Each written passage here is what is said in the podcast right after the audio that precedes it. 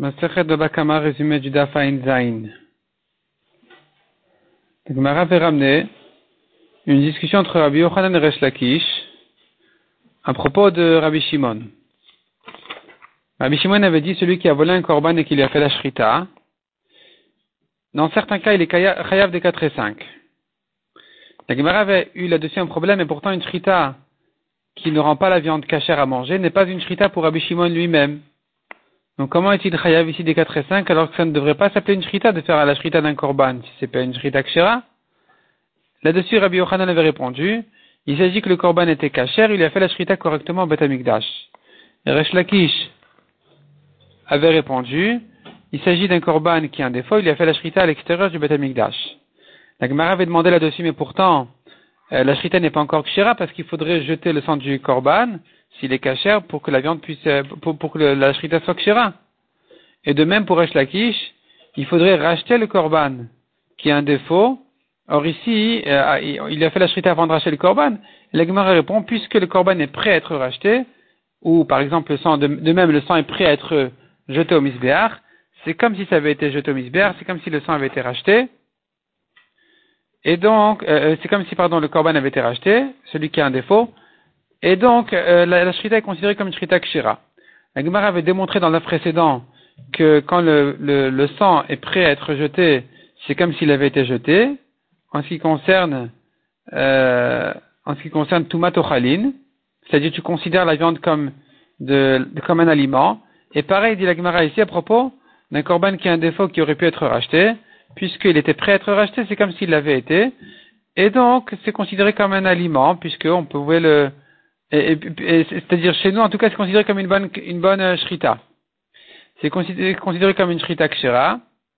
La Gemara le prouve de la vache rousse qui elle aussi est considérée comme un aliment, alors qu'a priori on n'a pas le droit de la manger, mais puisqu'on pouvait la racheter, alors c'est considéré comme si ça avait été racheté et que donc elle prend le titre d'un aliment, elle reçoit la touma des aliments.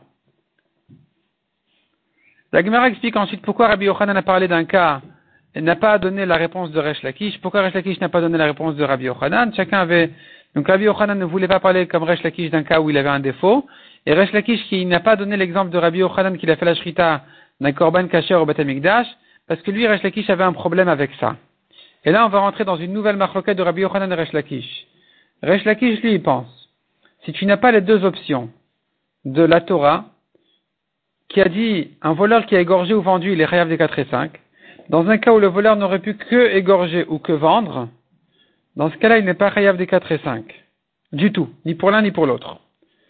Et c'est pour ça que Resh Lakish n'a pas voulu parler d'un cas où le korban n'avait pas de défaut et qu'il avait fait la shrita au Batamikdash, parce que dans ce cas-là, il n'a que l'option de la shrita et pas de la vente. On ne peut pas vendre un korban. Le korban restera toujours euh, korban, on ne peut pas le vendre.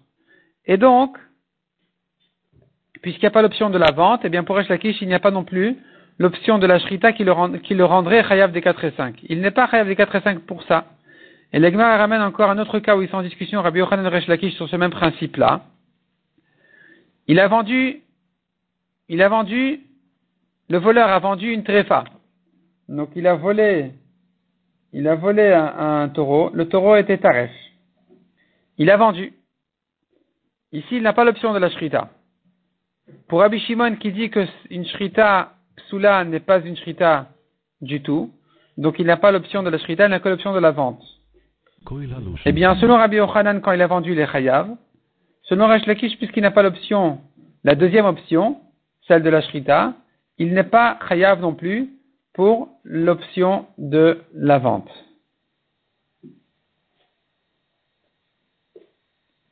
ramène une, Rabbi Yochanan ramène une objection contre Resh Lakish qui reste en kashia. De là, la Gemara, on arrive au cas de Kilaim. Parce que dans l'objection de Rabbi Yochanan, on avait traité aussi le cas de Kilaim, c'est-à-dire le voleur qui a volé, alors que la Torah parlait d'un taureau ou d'un agneau. Maintenant, l'agneau, ça peut être le petit, le C de la Torah, qu'on appelle agneau, mais il pourrait être en fait le petit du, du bouc ou le petit du mouton. Les deux espèces sont inclus dans C, dans l'agneau. Le chevreau ou l'agneau. Si maintenant c'est un kilaïm qui vient du, mélange d'espèces. Il vient du bouc, il est né d'un bouc avec, non pas sa femelle, la chèvre, mais la brebis, qui est la femelle du mouton. Le petit est kilaïm. Est-ce qu'on est chayav dessus maintenant si la volée est vendue, volée égorgée? On a vu dans cette braïta là qu'il est chayav. Et de là, la Gemara ouvre tout un débat. Est-ce que quand on dit c'est, ça inclut kilaim ou ça, ou ça exclut kilaim?